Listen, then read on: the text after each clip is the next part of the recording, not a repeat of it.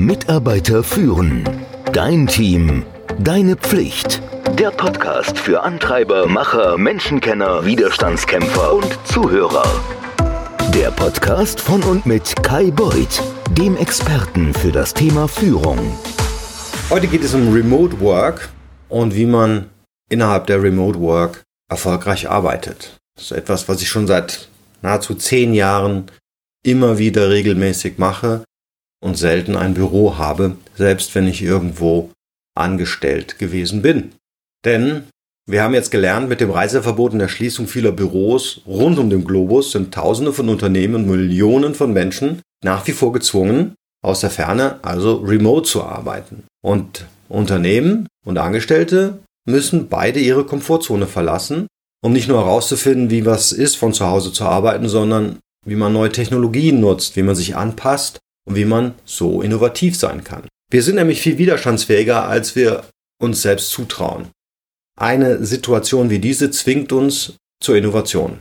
Vielleicht hast du inzwischen erkannt, dass das Homeoffice und Remote Work, auch wenn es am Anfang schwer fällt, in vielen Fällen effizienter und effektiver sein kann als die herkömmliche Arbeitsweise. Vorausgesetzt natürlich, es wird gut umgesetzt. Als Folge unserer Krise hier wird sich wahrscheinlich die Arbeitsweise vieler Unternehmen für immer verändern.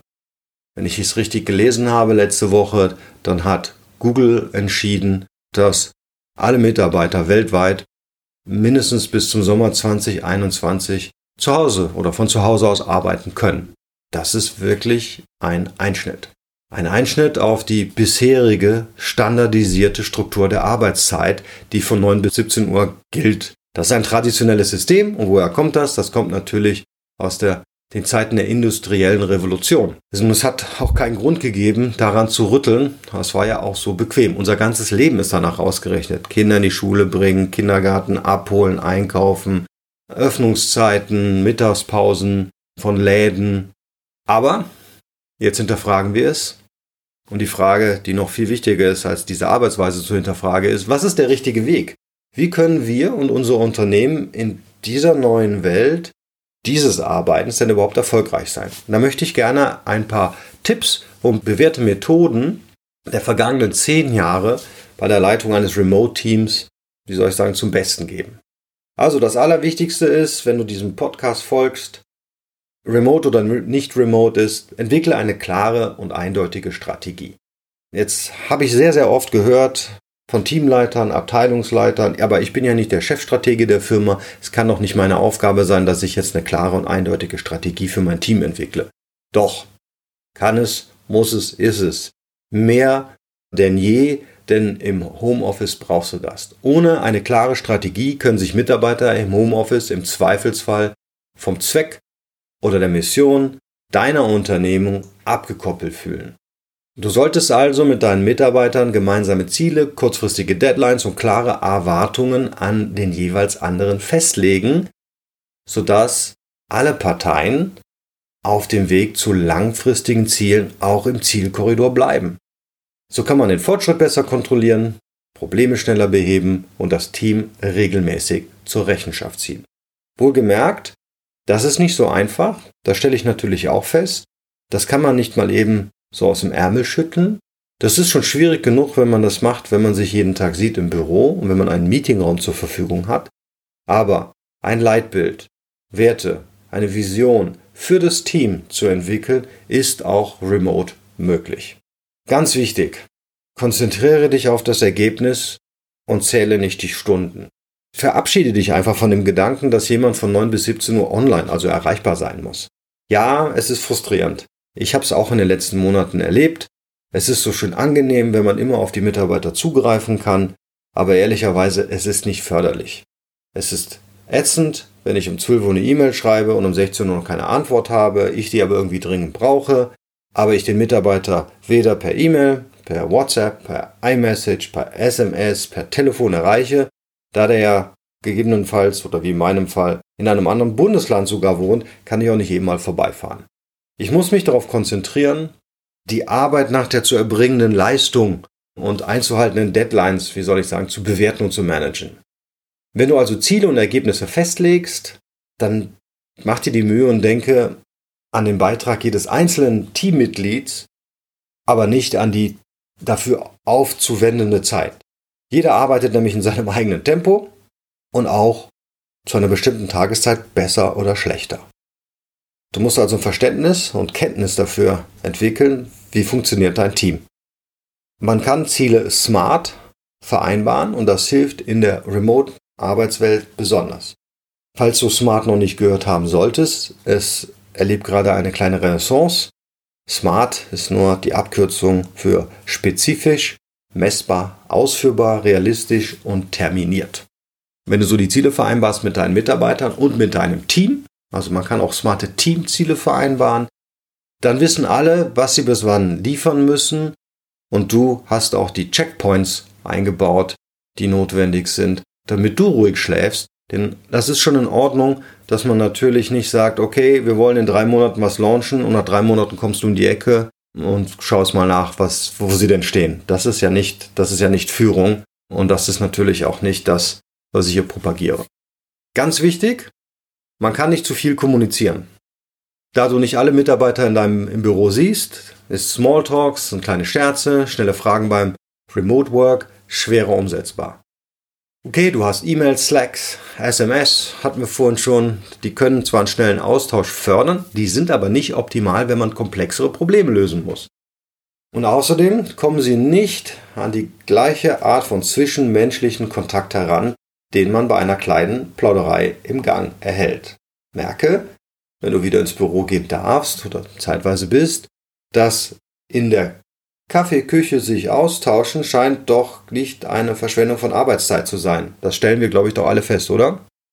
Also, um diese Barrieren zu überwinden, musst du noch härter daran arbeiten, die Kommunikation unter deinen Teammitgliedern aufzubauen und vor allen Dingen aufrechtzuerhalten. Und jetzt meine ich nicht die Kommunikation dir mit deinem Mitarbeiter, sondern den Mitarbeitern untereinander einen Rahmen, eine Möglichkeit geben, sich auszutauschen.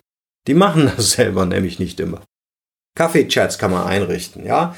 Also wir haben unser Daily jetzt jeden Tag einfach verlängert um mindestens 15, 20 Minuten. Was machen wir da? Wir quatschen. Tatsächlich. Wir reden, oh, was gestern Abend passiert, was lief im Fernsehen, was hast du gemacht, was machen die Kinder, was ist heute.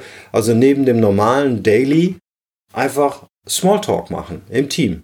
Jeden Tag. Das haben wir uns gewünscht. Das ziehen wir jetzt schon seit Monaten durch und das funktioniert hervorragend. Man kann virtuelle Happy Hours oder gemeinsame Mittagessen organisieren. Also einmal im, glaube in der Woche oder war es jetzt bi-weekly, kann ich an jedem teilnehmen, findet ein Mittagessen-Hangout statt. Ja, das heißt, alle essen gemeinsam remote, sind aber vor dem Bildschirm und können sich darüber unterhalten. Einfach um die sozialen Kontakte aufrechtzuerhalten. Und ganz, ganz, ganz wichtig, versuch nicht jedes Problem mit einer E-Mail zu lösen. Das war schon vor Corona eine schlechte Idee, bevor du remote gearbeitet hast. Jetzt ist es eine noch schlechtere Idee. Nimm den Hörer in die Hand, führ einen Videoanruf durch. Erklär das Problem persönlich. Und vor allen Dingen, wenn es eins gibt, lass es nicht vor sich hingären.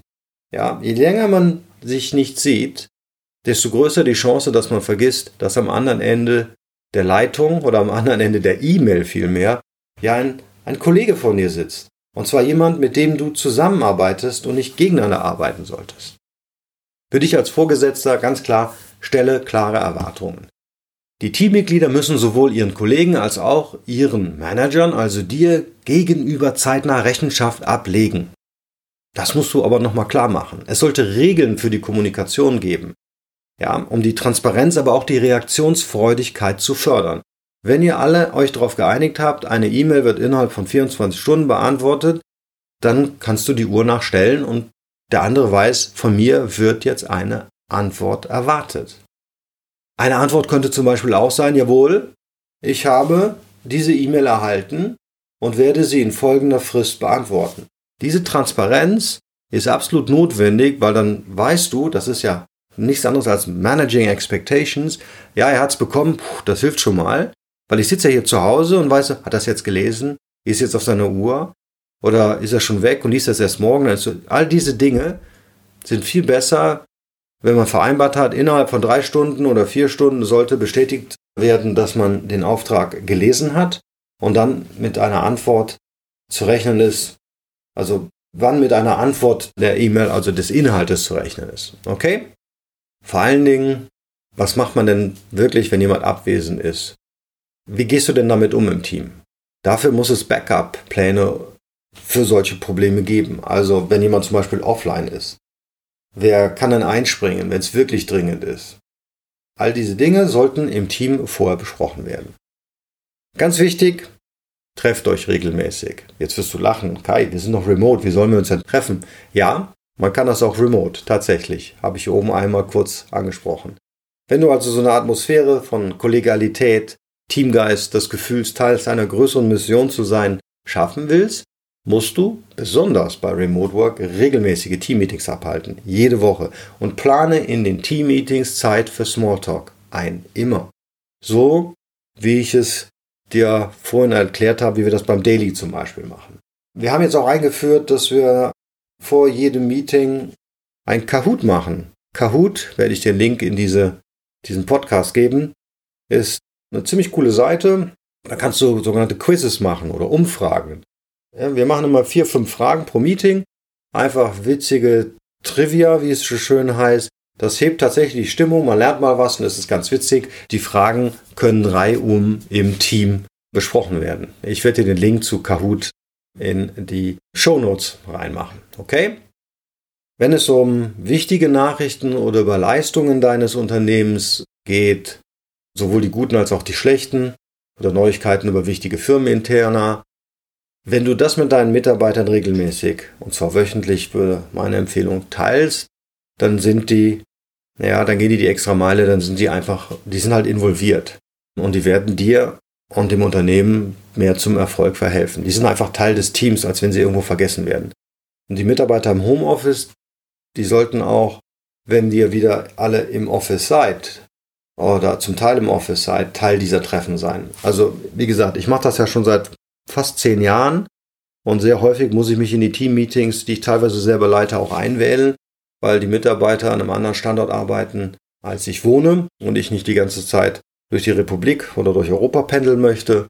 Und das geht relativ gut. Du darfst sie halt nur nicht vergessen und die Art und Weise, wie du Menschen in einem Remote-Umfeld, in ein Team-Meeting integrierst, darüber habe ich ja schon ein paar, eine ganze Reihe von Podcasts, diesen, wie soll ich sagen, diesen, dieses Frühjahr gemacht. Habt Spaß zusammen. Wie vorhin schon erwähnt mit Kahoot. Ein Lachen etwas Spaß ist immer ein wirksames Mittel zum Aufbau von Teamgeist, einer Kultur der Zusammenarbeit. Dafür ist so ein belangloses oder zwangloses, nicht belangloses, zwangloses Beisammensein absolut notwendig. Insbesondere in Remote-Teams ohne Büro können sich Mitglieder auf diese Weise besser kennenlernen. Da gibt es eine Reihe von Icebreakern, also kleine Kennenlernspiele, die kann man alle online und remote durchführen. Es machen nur so wenige. Dauert auch nur 10 Minuten. Du musst diesen Wegfall des Treffens in der Kaffeeküche, den musst du kompensieren. Wenn also die Phase oder die derzeitige Phase der, des zwangsläufigen Remote Works komplett vorbei ist, dann wirst du, werden viele Mitarbeiter die Leichtigkeit und die Effizienz des Homeoffices zwar genossen haben und es vermissen und das dann durchsetzen, wie das bei Google der Fall ist, dass die Unternehmen eine flexiblere Homeoffice-Politik haben werden. Das wird kommen. Da solltest du nicht auf der Strecke bleiben. Da kannst du jetzt schon darüber nachdenken, wie du eine fördernde, produktive und unterstützende Arbeitsumgebung für dein Team schaffen kannst.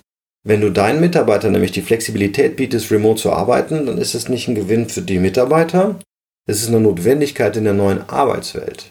Und in dieser neuen Welt musst du als Unternehmensführung, als Teamleiter, als Führungskraft effektiv agieren und du musst bereit sein, dein Team auch remote jederzeit leiten zu können.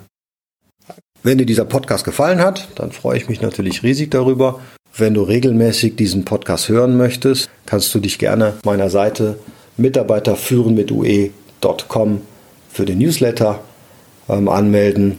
Dort gibt es im Regelfall auch immer äh, abwechselnd kostenlose Kurse zu Führungstrainings.